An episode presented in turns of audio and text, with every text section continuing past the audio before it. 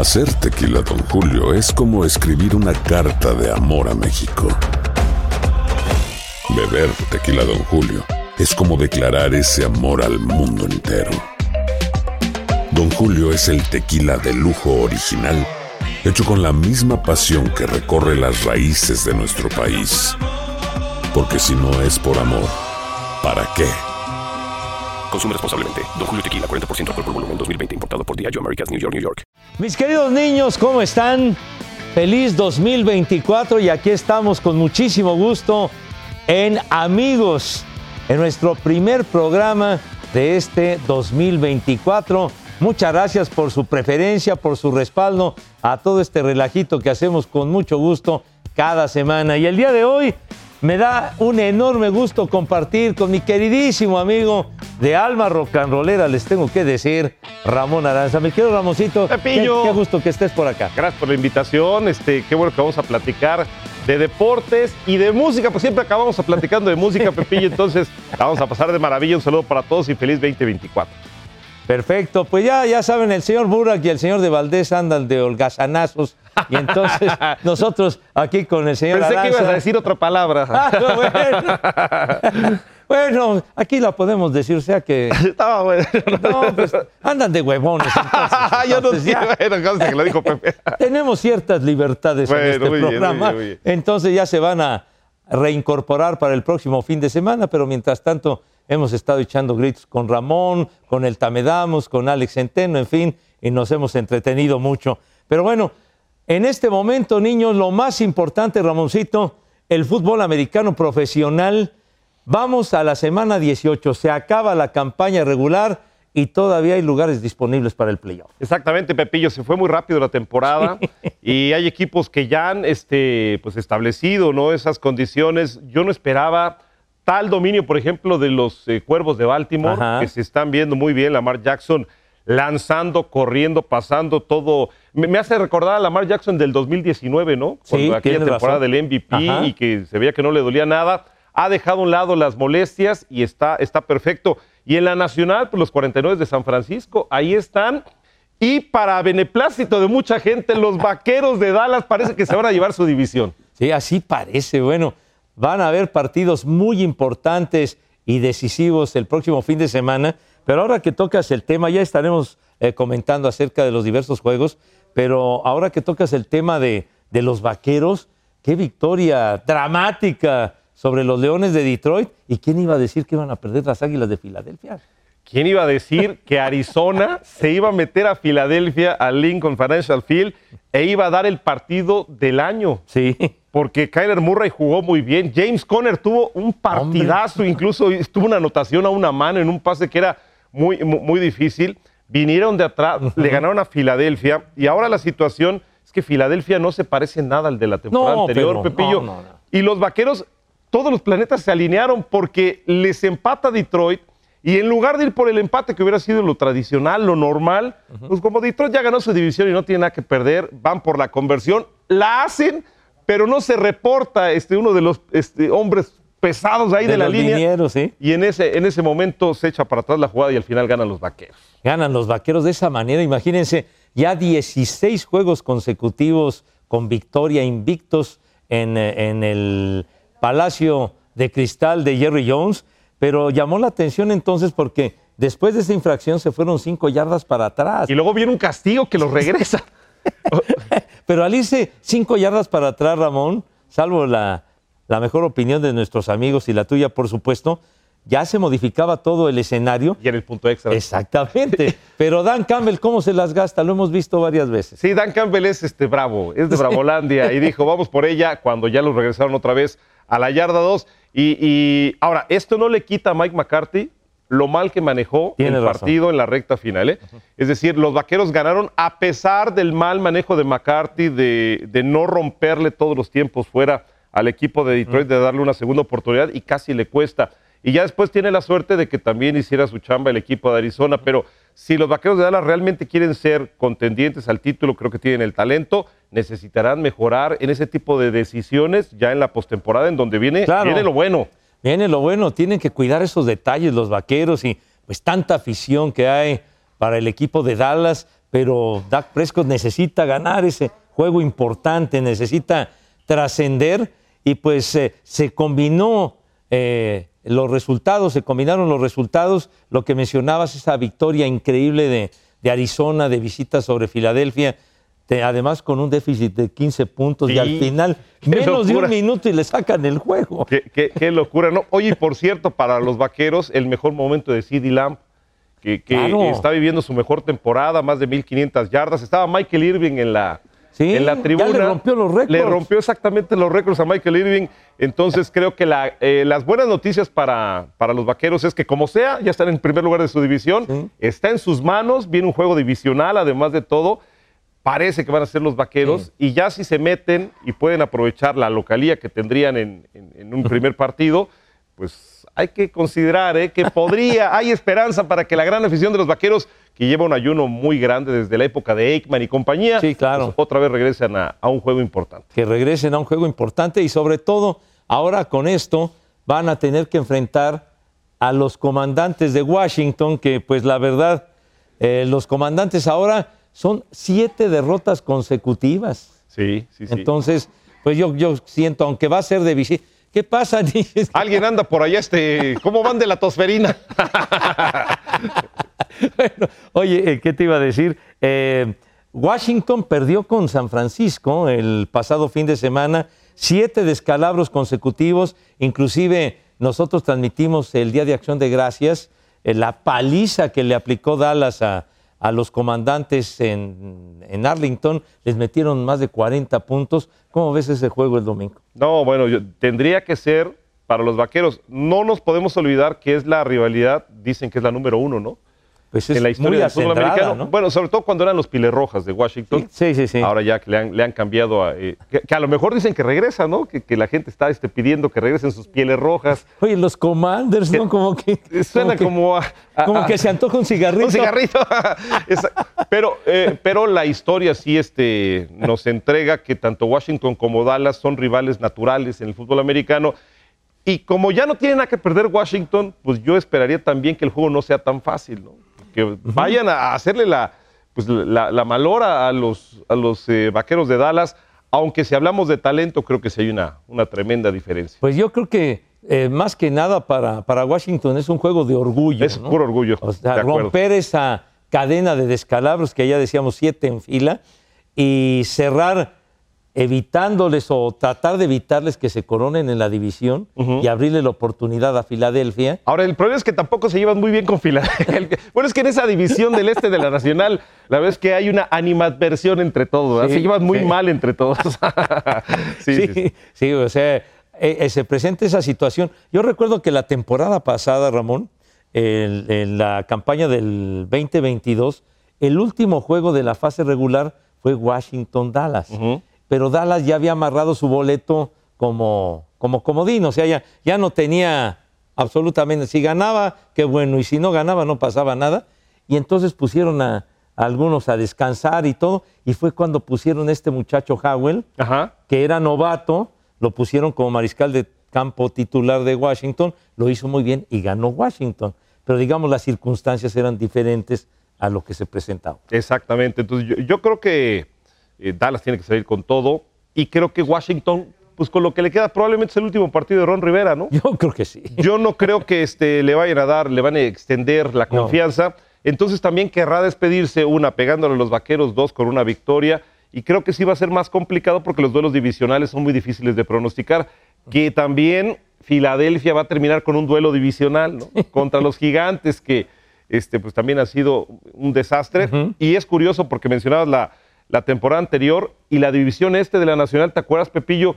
Fue probablemente la más complicada, la más peleada de toda la NFL. Sí, llegó eh, a tener en un determinado momento la, la- la fortaleza, la contundencia. Todos los equipos andaban tumbando caña, pero ahora es diferente. Los gigantes se hundieron y hace, ¿qué será? Hace un par de semanas, los gigantes le dieron batalla a Filadelfia, Sí. aunque perdieron los gigantes, pero vamos a ver qué pasa, qué pasa este fin de semana con esa combinación, quién va a ser el campeón de la división este de la conferencia nacional.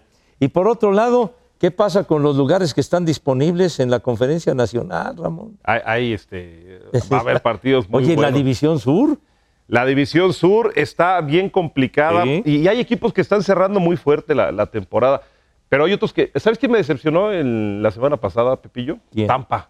Oye, de veras, tienes Jugando en casa Tampa Bay recibían a, a los Santos que se jugaron la última carta Sí. y ahora los Santos todavía tienen vida. Sí. Tampa Bay tiene vida, pero al panadero Baker Mayfield le pusieron el freno cuando estaba el panorama listo con tu afición, en tu estadio, con el barco pirata. El barco pirata sonó hasta el final. ni se, ni se, se escuchó ese tronido, ¿no? Sí, que sí, se tiene con los cañonazos. Estallan los cañonazos. Y bueno, es que los bucaneros de Tampa llegaban al, al partido del domingo con una racha de cuatro victorias consecutivas y además Baker Mayfield estaba, pero qué bárbaro. Ah, bueno. Pa- parecía de a de veras, ¿no? Sí, sí, no, ya queriendo emular a Tom Brady, bueno, Ajá. los pases de anotaciones, bueno, de maravilla. Mike Evans, ¿no? Como siempre, Como una siempre, garantía. Chris Godwin. hombre, inclusive los transmitimos en aficionados. Así es, eh, así es. Y, y la verdad habían lucido muchísimo y de repente que pierden en casa. Y ahora, claro, Bucaneros tiene la ventaja de que si gana, ahí están. Así es. Pero sí se metió a la conversación este, en ese partido y a la pelea por un boleto en la conferencia nacional el equipo de los Santos de Nueva Orleans, que también es gitano. Porque Derek Carr te puede dar un partidazo y de pronto se conecta con Alvin Camara y entonces hay muy buenos receptores. De pronto la defensiva juega bien, como pasó en esta ocasión. Ajá. Pero les habíamos visto semanas consecutivas, las anteriores a, a- a los Santos de Nueva Orleans, que me tumbaron la quiniela. No sé a ti, pero No, no, a mí me la a mí tumbaron. también, a Yo mí se me a ¿Sabes qué pasa? dieron Yo se la he creído, Pepillo, a Derek Carr desde que estaba con los Raiders. He creído en él más que su familia. Y siempre me ha fallado. No, hombre, y, y- y si platicamos de Toño de Valdés, que Ah, verdaderamente lo odia. Yo sé que sí. Yo ahora no es tanto así que lo odie, pero tampoco es mi mejor amigo, ese Derek Carr. sí. Oye, pero ahora eh, los Bucaneros van a enfrentar a las Panteras de Carolina. Creo que es un juego muy propicio para que se olviden de historias, que puedan ganar la división. Pero hace muy poco, hace unas cuantas semanas, enfrentaron a Carolina y apenas les ganaron 21-18. Sí, también Bryce Young y compañía no tienen nada que perder, ¿no? Sí. Entonces, este, pues me imagino que intentarán eh, por ahí hacerle un poquito la vida imposible a los bucaneros, pero evidentemente creo que Tampa tiene la gran oportunidad Sí. de ya dar el cerrojazo y estar en la postemporada. Nueva Orleans va con Atlanta. ¿verdad? Sí, con, con Atlanta, con, que es otro equipo que también este, una semana te da un buen partido. Y que se nos desinfló, ¿no? Se desinfló. Lo de Reader, yo ya no sé cómo catalogarlo, Pepillo. Este, tuvo algunos partidos buenos, Sí, me acuerdo. pero otros en donde cometió demasiados errores. Y luego lo alternaban con, con, con Heineken. Exactamente, con Heineke. Entonces, eh, de hecho, no sé quién va a ser el titular en es- este próximo partido. Probablemente sea Heineke. Sí. Y- pero creo que Atlanta no ha encontrado todavía el que va a ser su coreback. Apostaron por Reader y creo que tienen más dudas en este momento, ¿no? De, de si será el- la decisión correcta o si van a tener que buscar en agencia libre o en el colegial eh, la respuesta para la próxima temporada. Sí, porque bueno, se fue Matt Ryan y pues tantos años llegaron a aquel Super Bowl de triste recuerdo para los halcones contra los Patriotas de Hay una gran Inglaterra. diferencia de lo que era Ryan, ¿no? Con, Sí. con cualquiera de los dos que estamos viendo No, con Atlanta. Ryan inclusive en esa temporada cuando llegaron al Super Bowl frente a Patriotas, que fue en el 2016, fue el más valioso de la liga, estaba tumbando caña. Y luego su despedida fue, ¿te acuerdas el año pasado con los Potros de Indianápolis? Pero- muy triste, ¿eh? Ni, ni el uniforme le quedaba bien, ¿no? Se veía rarísimo el señor Matt Ryan vestido de, de potro de Indianápolis. Sí. Y fue, solamente se quedó como anecdótico porque incluso Sí. las lesiones le pegaron. Entonces, bueno, al final Les fue requete le mal. fue, como dices tú, requete mal. Oye, y bueno, y también tantos aficionados que hay en nuestro país de los empacadores de Green Bay. ¿Quién iba a decir que de iban bien, de repente se metieron en una mala racha? Ahora ya han ganado dos juegos seguidos, el más reciente el, el domingo por la noche cuando culminaba el 2023, le dieron una paliza a domicilio a los vikingos de Minnesota y ahora Ramón, los empacadores si ganan están dentro. Si gana- es, es en la tundra, ¿verdad? Sí, contra los Osos de Chicago. Ah, bueno, entonces un montón de frío, la tundra congelante, enfrentando un equipo que está acostumbrado al frío, porque incluso la semana pasada en Chicago Sí. fue el clima este, o- más hostil, ¿no? De todos Ajá. los, Sí, los sí, sí. partidos. Eh, con Justin Fields, con un equipo que, no sé si piensas lo mismo, Pepillo, pero los Osos están lejos de su mejor versión. Pero a mí ya esta temporada al menos sí me queda claro que Justin Fields sí es Sí, Creo que es el coreback. Incluso platicaba yo en algún momento con, con Enrique, sí. de esas pláticas de vecinos de oficina, Ah, sí. y, y me decía que él pensaba que Justin Fields no era el, el- el bueno para, para Chicago, o que había dudas, ¿no? Sí. En lo personal, yo creo que después de lo que le he visto, creo que sí puede ser el coreback de, de los Osos, pero hay que rodearlo de mayor talento. de mayor talento. Tiene razón y además la versatilidad que tiene, porque el tipo para, para acarrear el balón es buenísimo. Es buenísimo y no pasa tan mal, necesita este, pues más protección de la línea y sobre todo creo yo que le hagan un plan de juego para aprovechar todas esas cualidades que tiene, que no todos los corebacks la, la poseen. Eh, Esas virtudes tipo el Jalen Hurts, más o menos Así por el estilo. Pero, por ejemplo, los Osos de Chicago arrancaron muy mal la temporada, muy mal. Y recientemente lo han hecho muy bien porque han ganado cuatro de sus últimos cinco juegos. Así es. ¿Te acuerdas el repaso que le dieron a los Leones de Detroit? Y jugando, jugando muy bien, ¿no? En un duelo bien. que aparte es clásico Sí, entre Chicago y. Detroit. Oye, y del otro lado, ¿tú esperas, tú crees que este Love ya es el, el buenazo de, de los empacadores? Pues, pues, eh, por lo pronto ha tenido juegos muy buenos, pero de repente tiene otros que dices, Dios, ¿dónde está? Exacto. Es, es que pues, venimos, venimos con la, la seguidilla de Faber y de, y de Rodgers. Sí. Eh, de entrada ya llevas una presión extra, ¿no? No, pues, Como alguna vez le pasó a San Francisco, que ligaron a Montana, luego a Young y luego vino este. sí, que a quién pusieron, llegó entre otros aquel Jeff García, ¿no? Jeff García, Jeff García. que era el que tenía el récord de yardas. Y que tuvo sus buenas temporadas también con San Francisco. Sí, sí. Y ahora el récord de yardas lo rompió este niño Purdy. Eh, Brock Purdy. ya, ya el récord histórico de San Francisco. Pero regresando con lo de los empacadores de Green Bay, cuando empezó la temporada, el primer juego del calendario fue enfrentar a los Osos de Chicago en el campo del soldado y ganó Green Bay.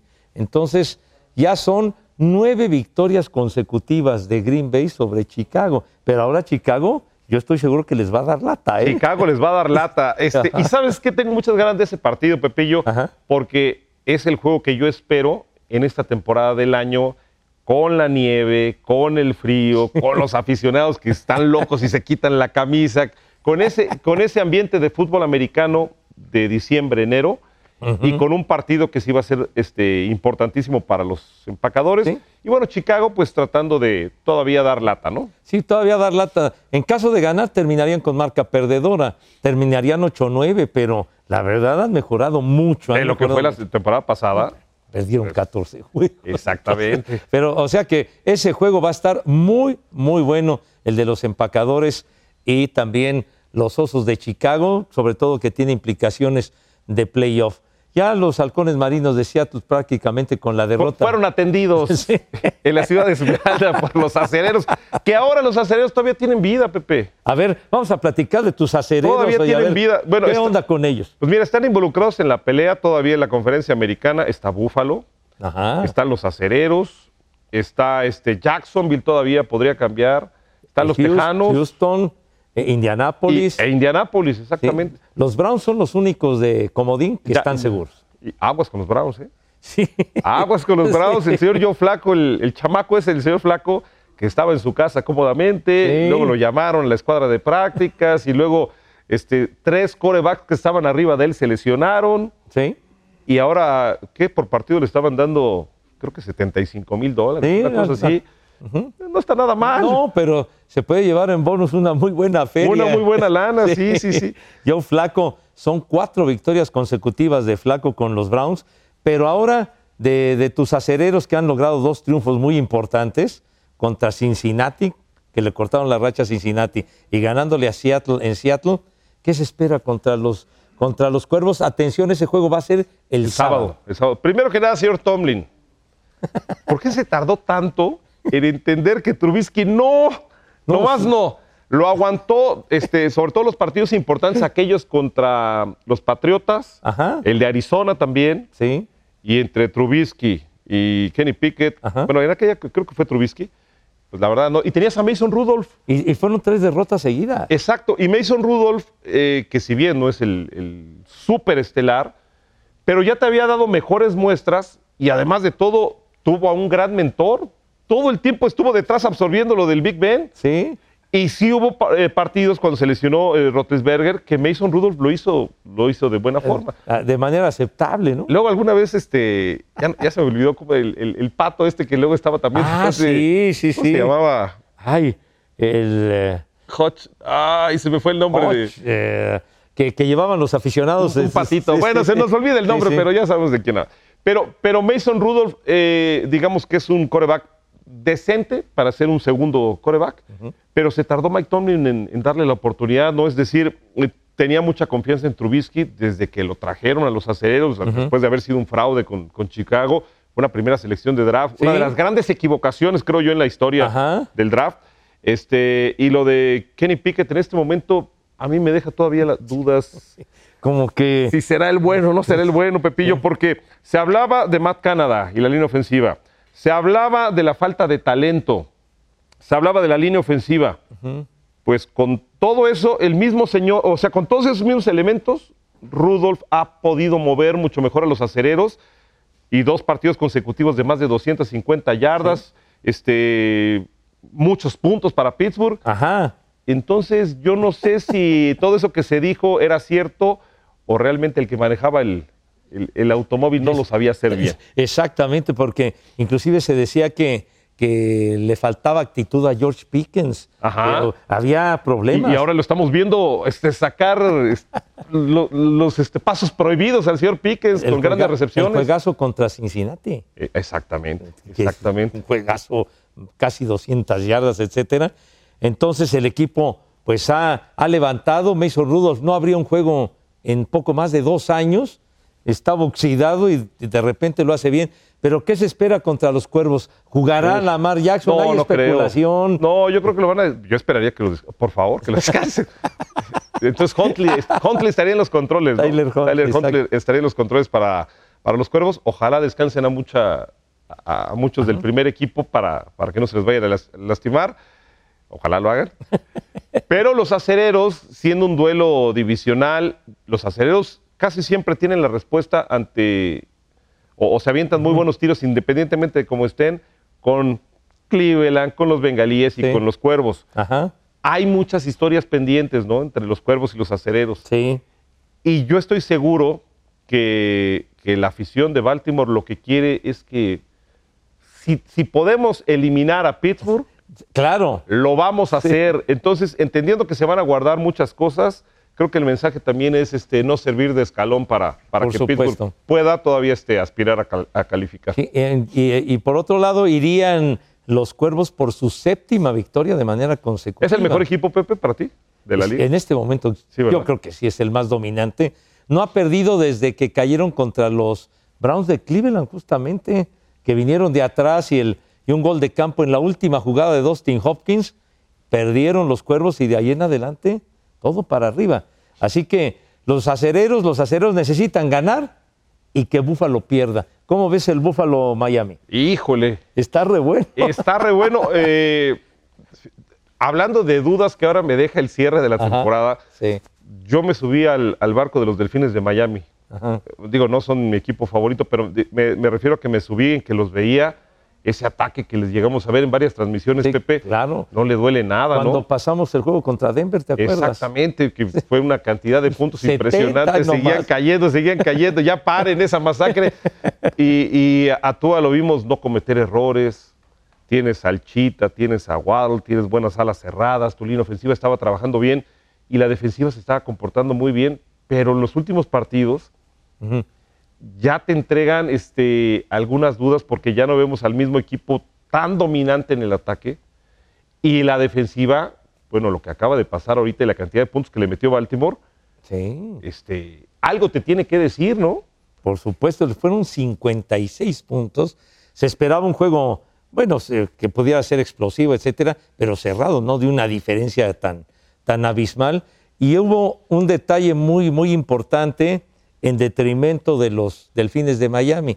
Cuando el juego ya estaba decidido, que ya les habían anotado los 56 puntos, faltaban tres minutos, una cosa así, dejaron a algunos estelares y es cuando se les lesiona a Bradley Chubb. Que, que eso es Y que también. él fuera, ¿eh? Ese es un tema este, fino de cocheo, ¿no? Ya, si, ya, si ya estás este, apaleado ya no le arriesgues, porque todavía lo más difícil de la temporada está por venir. Claro, y ya, por lo menos ya asegurado el boleto de postemporada, ya lo tienen los Delfines de Miami, y con una diferencia tan abismal, su líder en captura, su mejor elemento, y le tronaron la rodilla. Pues hablamos de los problemas que tiene la defensiva y le todavía le pegan y le quitan a uno de sus mejores hombres, pues estamos hablando de serios problemas para Miami. Esa es mi gran duda. Y los Bills de Buffalo, para mí es algo bien extraño, Pepe, porque no sé si te pase lo mismo, pero en las últimas dos o tres temporadas, a principio, cuando eh, te toca seleccionar a uno de los favoritos para el título en la americana, casi siempre decíamos, puede ser algún equipo y siempre metías en la conversación a Buffalo. Ah, no, pero por Tal supuesto. y Búfalo. No, Josh Allen, el ataque terrestre, Sí, sí, no, sí. qué bárbaro. Búfalo. Y siempre nos llevamos este, como que decepciones de Búfalo a la hora buena. Ahora los reflectores no están con Búfalo. Claro.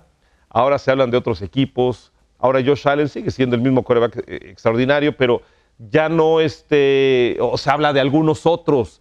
Y Josh Allen pasó a un nivel un poquito más de, de escondido. Más por ahí. discretón, ¿no?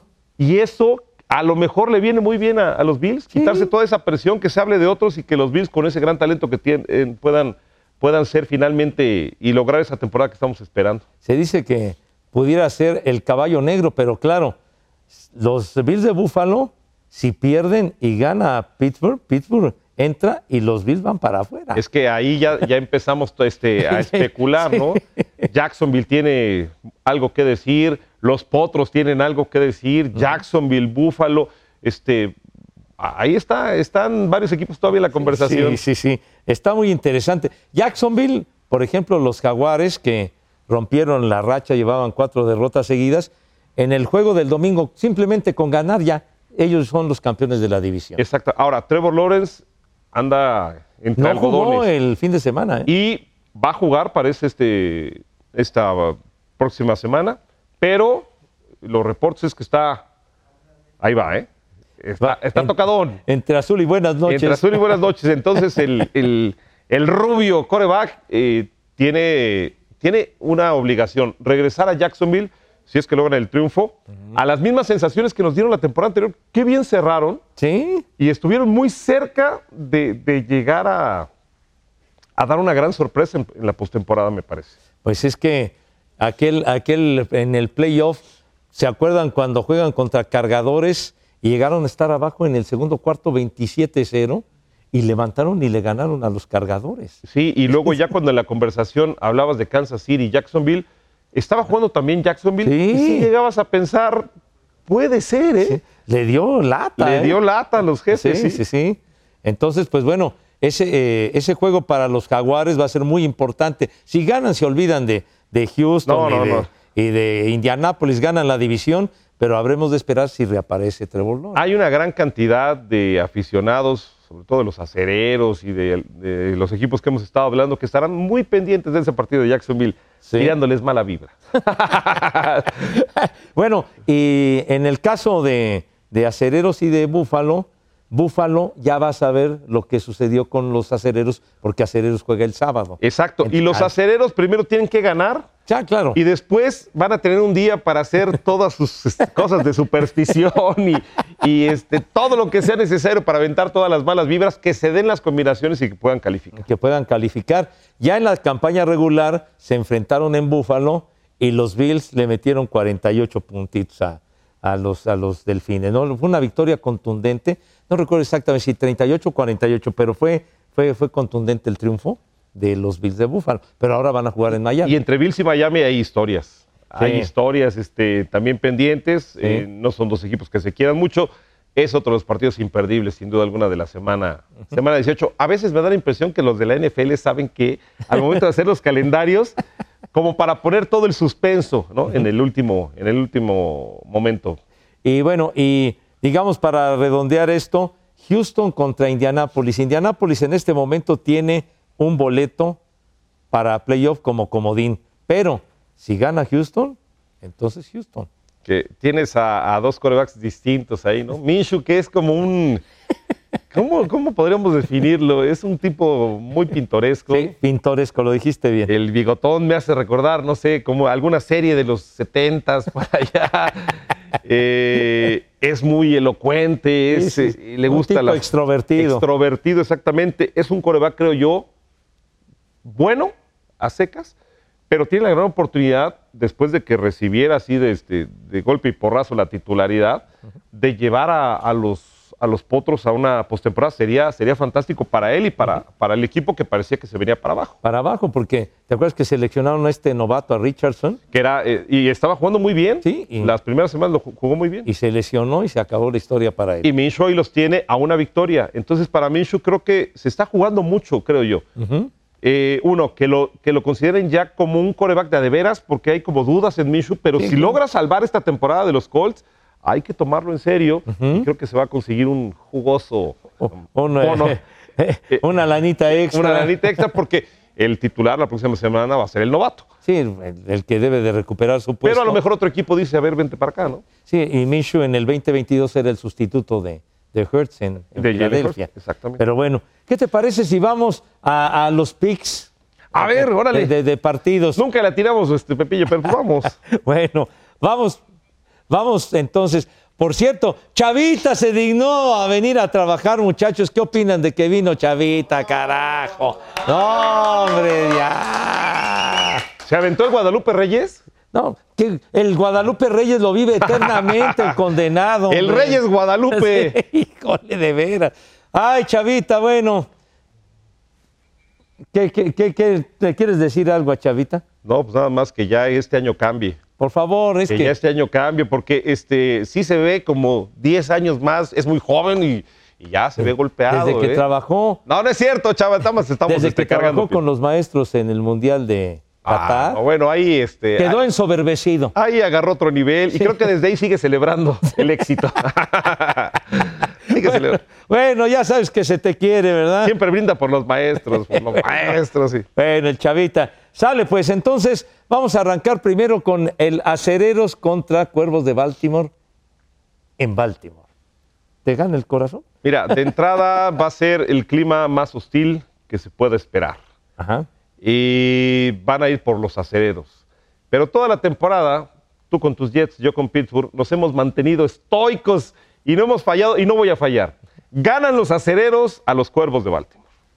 Fíjate que yo también pienso que van a Sí, ganar los acereros. eso, Pepillo. Pienso que van a ganar los acereros porque, porque Baltimore va a estar relajado. O sea, ¿Será? de- digo, es un juego de orgullo y demás, pero, pero creo que hay que cuidar ciertas armas. Y, y, por ejemplo, lo de Bradley Chop con Miami, creo que debe de. Te lo digo, Pedro, para que lo entiendas, Juan, ¿no? Como- Ok. Una cosa así pienso yo. Sí, sí, porque Lamar Jackson se les llega a lesionar. Lo que sucedió en los años anteriores. que entre Lamar Jackson, Gus Edwards, los corredores. ¿Te acuerdas hace un par de años? Eran un hospital los cuervos. Sí. Ahora finalmente ya se juntaron, están sanos y son el equipo favorito. Entonces tienes razón. Y ojalá así sea, ¿eh? Ojalá así sea. Vamos, vamos con el de Houston. Houston, su partido contra Potros de Indianápolis. Ay, Ah, hijo. está bueno, Ah, está bueno. Voy a creer en eh, CJ Stroud. Ándale. Porque cuando comenzó la, la temporada y, y veíamos a toda esta gama de nuevos corebacks que llegaron a la liga, Ajá.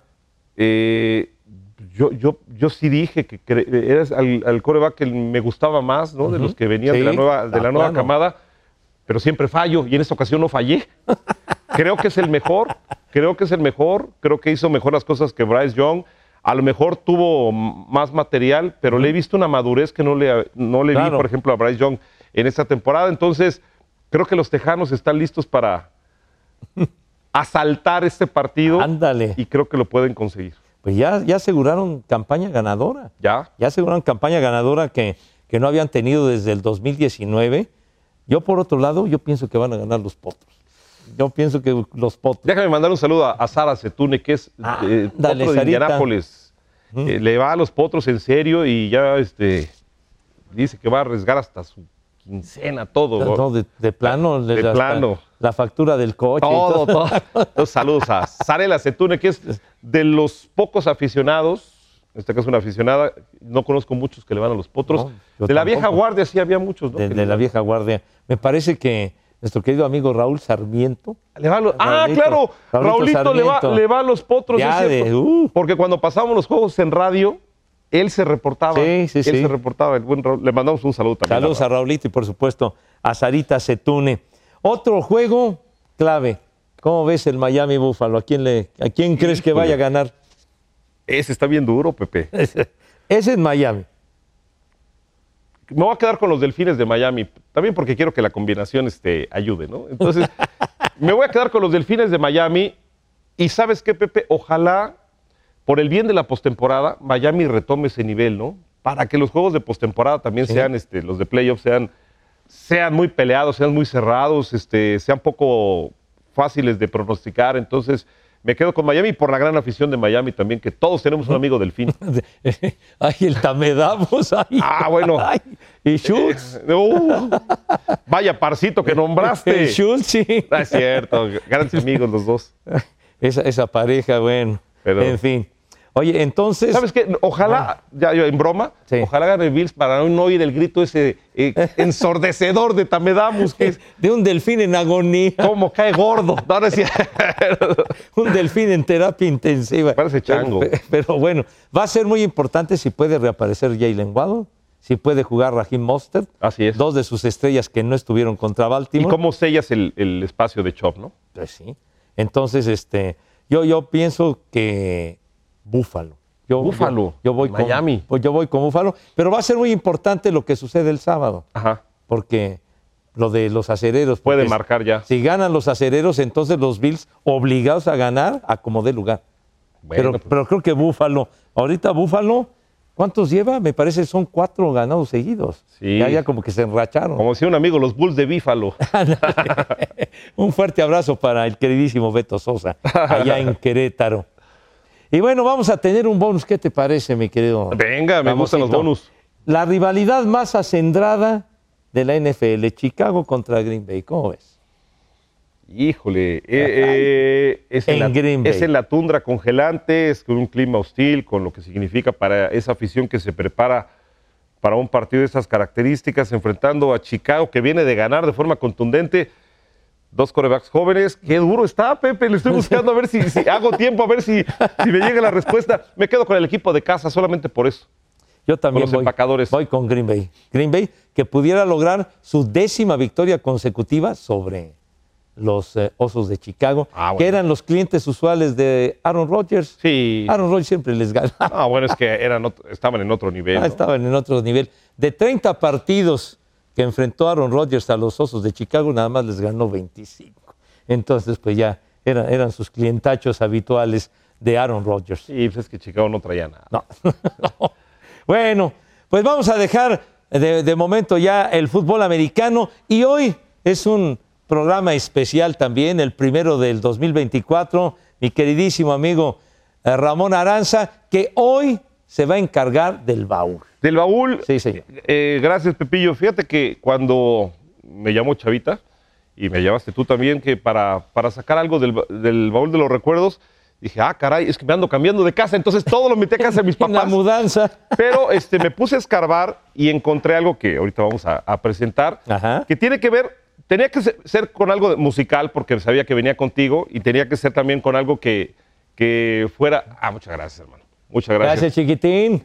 Y- Felicidades, mi querido Rodri. Y que aquí se los voy a mostrar. Bueno, primero les enseño la, A la ver. camiseta. A ver qué trajiste, chiquitín, a ver. Mira, esta camiseta es conmemorativa de los 50 años del NBA. Esto fue en, en aquel entonces se llamaba la Gond Arena Ajá. en Cleveland.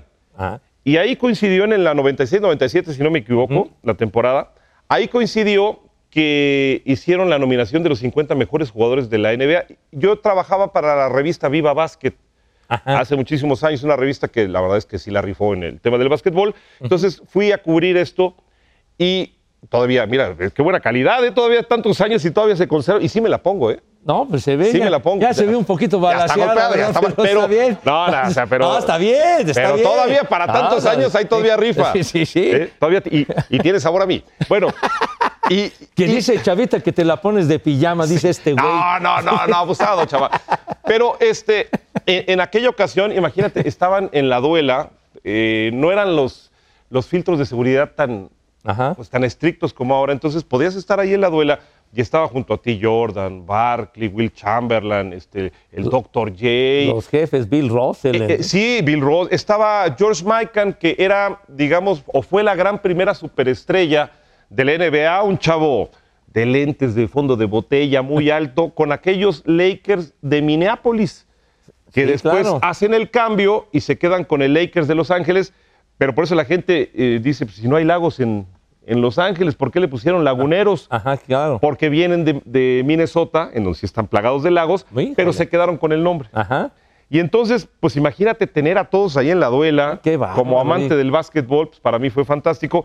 Y nos regalaron este disco, Pepillo. Ajá. Míratelo. Sí, señor. Esta es la, la, portada. la portada, mira, está Y- muy bonita. Y venía con su, con su librito.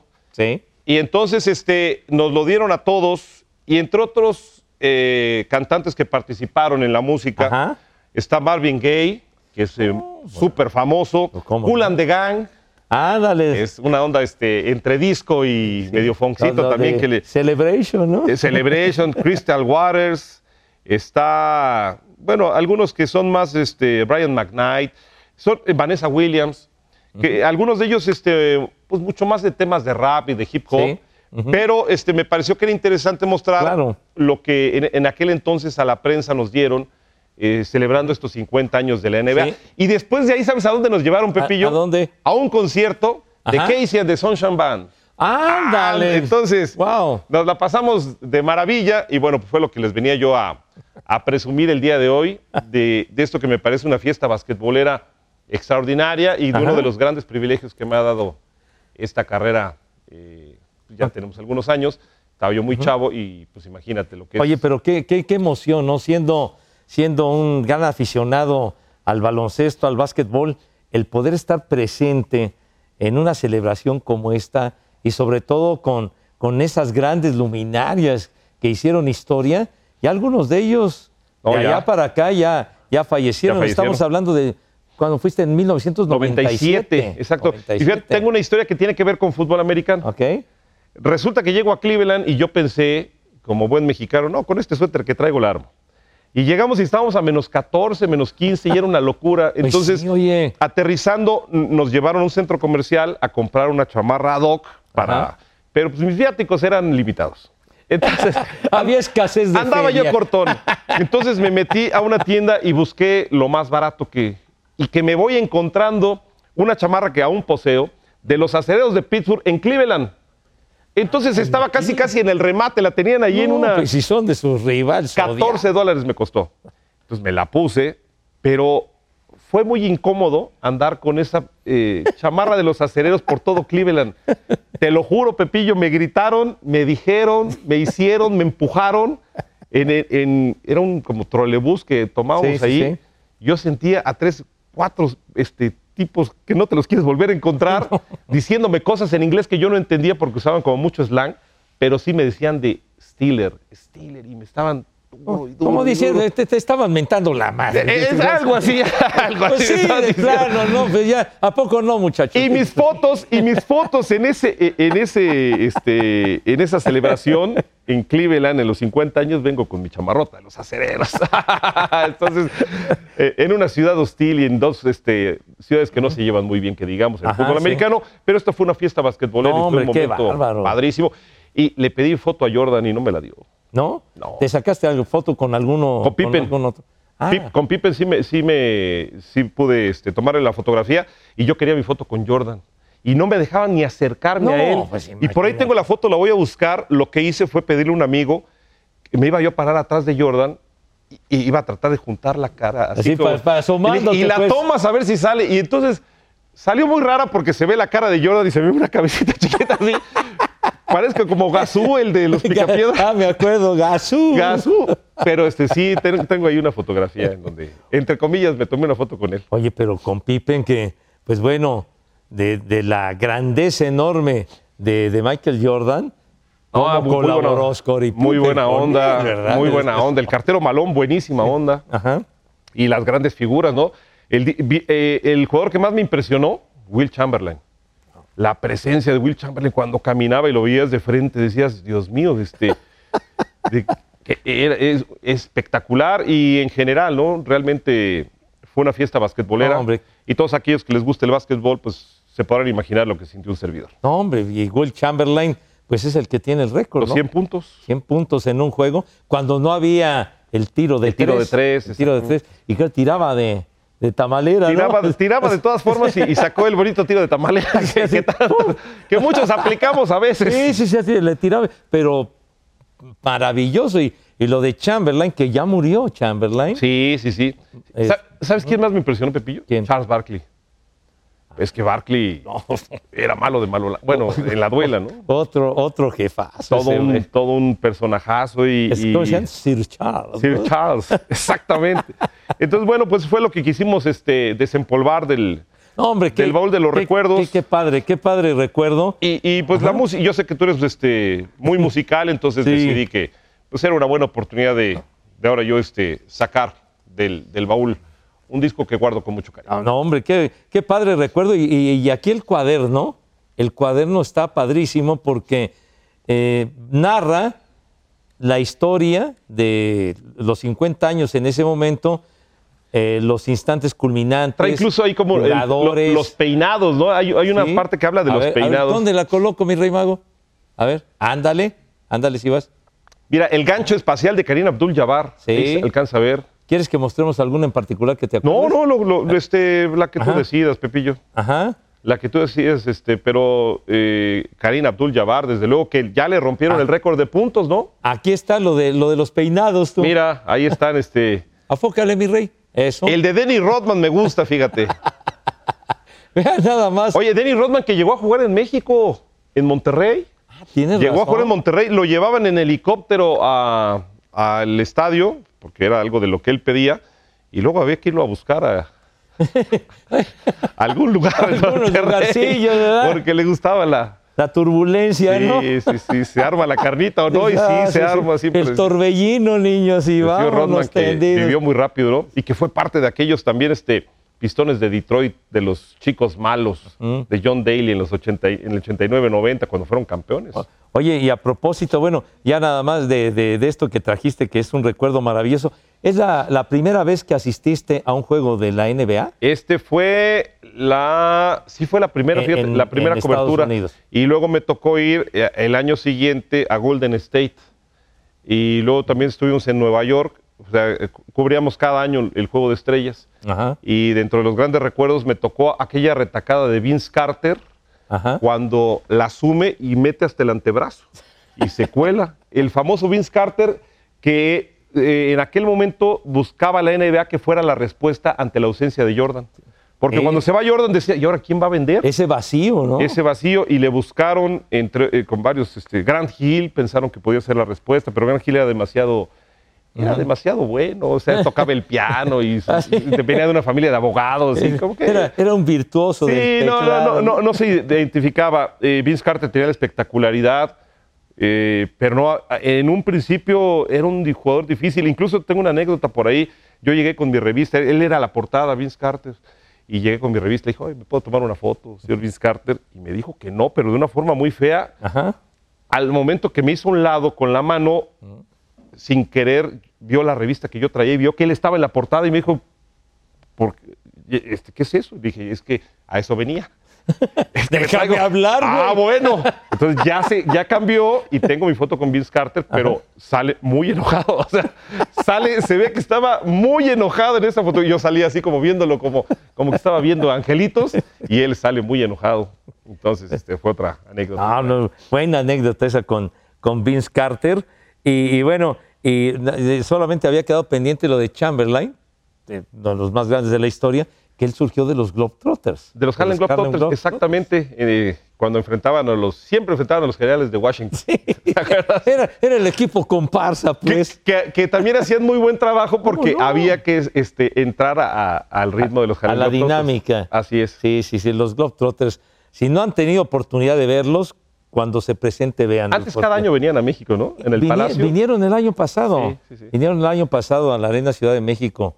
A mí me tocó verlos en el Auditorio Nacional de hace, por ahí de... Cuando 1900. todavía no lo remodelaban. No, no, no, por ahí del 75, por ahí. Me tocó, me tocó verlos y era un espectáculo fantástico. Oye, decías de los pistones ¿Qué pasa con esos pistones que perdieron 28 juegos seguidos? ¿Qué pasó? el equipo de Monty Williams, que qué bárbaro, este, rompieron la racha negativa de la historia que tenía, eh, si no me equivoco, eran los eh, 76ers de Filadelfia y los Cavaliers de Cleveland, de 26 partidos consecutivos perdidos. Y Detroit, que es una franquicia que ya fue campeona, recordábamos a Chuck Daly, con Isaiah Sí. Thomas, con este Bill Ambir, con Joe Dumars, con... eh, ¿Qué, qué eh, elenco, tú? Sí, no, bueno, el mismo Rodman. Ajá. Eh, alguna vez eran los chicos malos, porque aparte a Jordan me lo trajeron en su momento y el mismo Jordan lo recuerda, me lo trajeron con eh, algunas situaciones hasta incluso fuera del reglamento, pero es que era otro, otra NBA, se permitían más cosas. Ahora ya este, se marca mucho más y se favorece el juego ofensivo. En aquel entonces era muy duro enfrentar a equipos como Detroit Más, más estricto. eran ¿no? más estrictos. Pero este equipo de Detroit, eh, que es un equipo muy joven además, ligó 28 derrotas en forma consecutiva. Estuvo a punto de ganarle a los Celtics de Boston, se fueron a tiempo extra y los Celtics ganaron. Sí. Y luego al que sí le ganaron finalmente fueron a los Raptors de Toronto, Sí. rompieron la malaria, pero se quedan con el farol rojo y con el amargo recuerdo de ser ahora históricamente el equipo que más partidos consecutivos ha perdido. De hecho, en, en una sola temporada, porque los Sixers, si no me recuerdo, perdieron 28, pero Eran, era en campañas- campechaneado. El Ajá. campechaneado tiene razón, y ahora estos 28 Sí. en una sola campaña, una terrorífica temporada. También son los chicos malos, pero no por malos de, de maldad. No, por malos de maldad. Bueno, pues dejamos el, el baloncesto. Qué bueno que trajiste. Es un gran, gran recuerdo, la verdad, Gracias, y sobre Pepillo. todo tan significativo en tu vida y máxime como adorador del baloncesto. Exactamente, pues muchas gracias. Gracias. Aquí está del baúl, baúl de los recuerdos. Oye, y rápidamente, eh, este lunes por la, el- por la tarde y noche, al arrancar el 2024, qué partidazos las semifinales del colegial. Ah, sí. ¿Tú a quién le ibas, Pepillo? ¿Querías que ganara eh, Alabama? Yo, yo le iba a Alabama Sí. y fue una derrota dramática dolió, en tiempo ¿verdad? extra.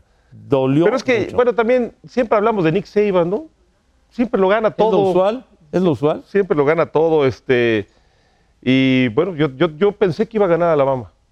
Pero al final les empatan Ajá. Y, y hubo, y hubo una jugada, si tuvieron la oportunidad de ver el encuentro, ya unos, los últimos instantes, despeja Alabama cuando quedaba ya menos de un minuto y quien iba a recibir la patada de Michigan estaba a la altura de su yarda 7. Era así, por ahí sí. ¿Y, sí? y entonces se le resbala el balón y se le va rumbo a su zona de anotación y desesperado va corriendo para recuperar el ovoide y ahí van los de Alabama y total que se queda con el balón en la yarda 1 y de milagro no pisó la zona de anotación. En ese momento hubiera sido el acabose, Pepe. Sí, sí, no. O si se, va el balón adentro y lo taclean, en un safety y se acaba el juego y gana, gana Alabama. Exactamente, sí, así de, así de cerca. Oye, y, y perdón que tiene que ver con todo esto, Pepillo, pero es Sí. que yo recuerdo, no sé si tú también, Ajá. el levantarte el día, bueno, es que tú chambeabas. el día uno y ver toda la tazoniza, Ah, ya, ya. no te quitabas la pijama, no te bañabas, comías todo el día y veías Exacto. fútbol americano, cuatro partidotes veías desde que amanecía, el desfile de las rosas, El y desfile. luego cuatro partidos. Y luego cuatro partidos. El desfile de las rosas, a mí en lo particular, pues me tocó hacerlo una buena cantidad de veces. Por eso te digo que tú sí trabajas, yo, yo estaba viéndolo nada más. No, y además hacer el desfile de las rosas. Me, me acuerdo, estaba uno y pasaba un carrito y era lo mismo. Y pasaba el Y siempre carrito. a- al de México, ¿no? Sí, Había una representación México, mexicana. Y que trae quién sabe cuántos crisantemos y trae de esto y el otro y lo demás. A mí Y- sí me apantallabas, Pepe. Yo sí pensé que sabías de flores y de. Porque te aventabas unas. Ya, sí, ahí va loco, hombre, ¿qué te pasa? Oh, Este, qué bárbaro. Que transmitíamos eso y empezábamos a las 10 de la mañana, terminábamos como a las 12 y ya después Se empezábamos. aventaban tres partidos, ¿no?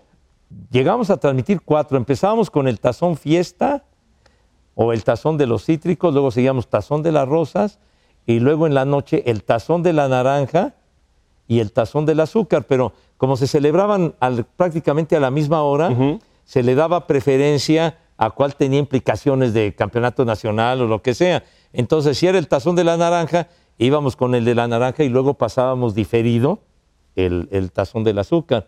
O sea que salías así. Sí, no, salías lampareado, entre flores y cuatro partidos. Los, los cuatro y juegos. todavía traías la fiesta del Año Nuevo. Pues sí. ¿Y cómo le hacían para dormir, Pepillo? ¿El Año Nuevo qué? ¿Se cortaban o...? No, no, pues estaba uno pues con la familia y todo esto y había que, mientras todos estaban ahí en los brazos de Morfe, uno se tenía que levantar y todo y venir para, para hacer el desfile de, la, Qué padre. de las rosas. Es que qué padre. Sí, me acuerdo que por lo menos creo que me tocaron los últimos ocho o nueve seguidos hasta que se dejó de transmitir, pero era una tradición aquí en Televisa transmitirlo, ¿no? Lo transmitieron Toño, Enrique, etcétera, y a mí me tocó una buena racha con y el último que me tocó hacer fue con Lilianita Amorós, que le mando un gran ¿Qui- ¿Quién saludo. nos apoyaba en el desfile de las rosas, Pepillo? Porque estaba, estabas tú con, con- con quién lo, lo Eh, hacías. a mí me tocó varios años, la mayoría cuando en esa recta final, con Mara Montero. Que Mara también- Montero, Con exactamente. Marita Montero, Sí, sí, que le mando un, un gran, gran saludo a Mara.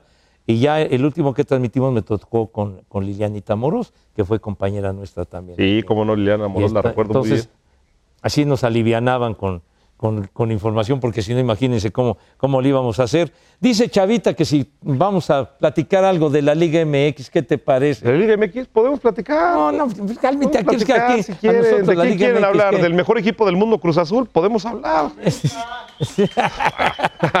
No, no, pues Del realmente. femenil, que ahí estamos muy metidos en el femenil también, ya va a arrancar. Ah, que- Cuando quieran. Oye, que Jennifer Hermoso ya va Jenny Hermoso se va a Tigres, a las Amazonas. que de por sí están armadas hasta los dientes Pues sí. y ahora... No, aquí ya sabes No. que al ritmo que nos toquen le entramos, Pepillo. Pero bueno, la otra la Liga MX, esa nos vale madre. Entonces, ¿quién, quién viene después para Superestadio? Uy. Los que aburren sabroso, Dios mío de mi ¿Sabes vida. qué? Esta sí me dolió porque yo voy ahí. yo voy a estar en Super Ya lo raspé. Me acaban de. me acaban de. ¡Ay! Pero ¿sabes qué, Pepe? Tienes razón. Con dedicatoria para Felipe Sebastián. Ah, no, bueno, Felipe Sebastián ese sí aburre sabroso. Ah, bueno. ¿Qué quieren? Hacen la misión Europa y no sé qué otra No, cosa, Felipe ¿no? Sebastián aburre. ¿Qué? Es mi querido hermano chileno, Ah, el, el Felipe Sebastián. pues es que, digo, es que estamos con un interés bruto, ¿verdad? Pero bueno. bueno, bueno, ya, ya nos vamos. Próximo 11 de febrero a las 5 por el 5, el Super Bowl 58, ya lo saben, a través de TUDN y Televisa Deportes. Mi querido Ramón, Gracias, qué gustazo Igualmente. estar contigo. Gracias. Ojalá Eh, no, le hayan mejor para cambiado. Ojalá nos hayan acompañado. Sí, te estoy seguro que, Ojalá. que nos acompañaron. Un abrazo a todos, muy feliz año. Feliz año. Y que sigamos contando con su preferencia a este desmadrito que hacemos cada ocho días. me, gusta, me gusta que aquí se puede decir de todo. Sí, pues sí. Para la otra me das este, cuerda. Ándale, pues sí, como no, te sueltas, pero... Y nos vemos el próximo desmadre. Bueno, un abrazo a todos, muchas gracias. Boost Mobile tiene una gran oferta para que aproveches tu reembolso de impuestos al máximo y te mantengas conectado. Al cambiarte a Boost, recibe un 50% de descuento en tu primer mes de datos ilimitados. O, con un plan ilimitado de 40 dólares, llévate un Samsung Galaxy A15 5G por $39.99. Obtén los mejores teléfonos en las redes 5G más grandes del país. Con Boost Mobile, cambiarse es fácil. Solo visita boostmobile.com. Boost Mobile, sin miedo al éxito. Para clientes nuevos y solamente en línea, requiere AroPay. 50% de descuento en el primer mes requiere un plan de 25 dólares al mes. Aplican otras restricciones. Visita boostmobile.com para detalles.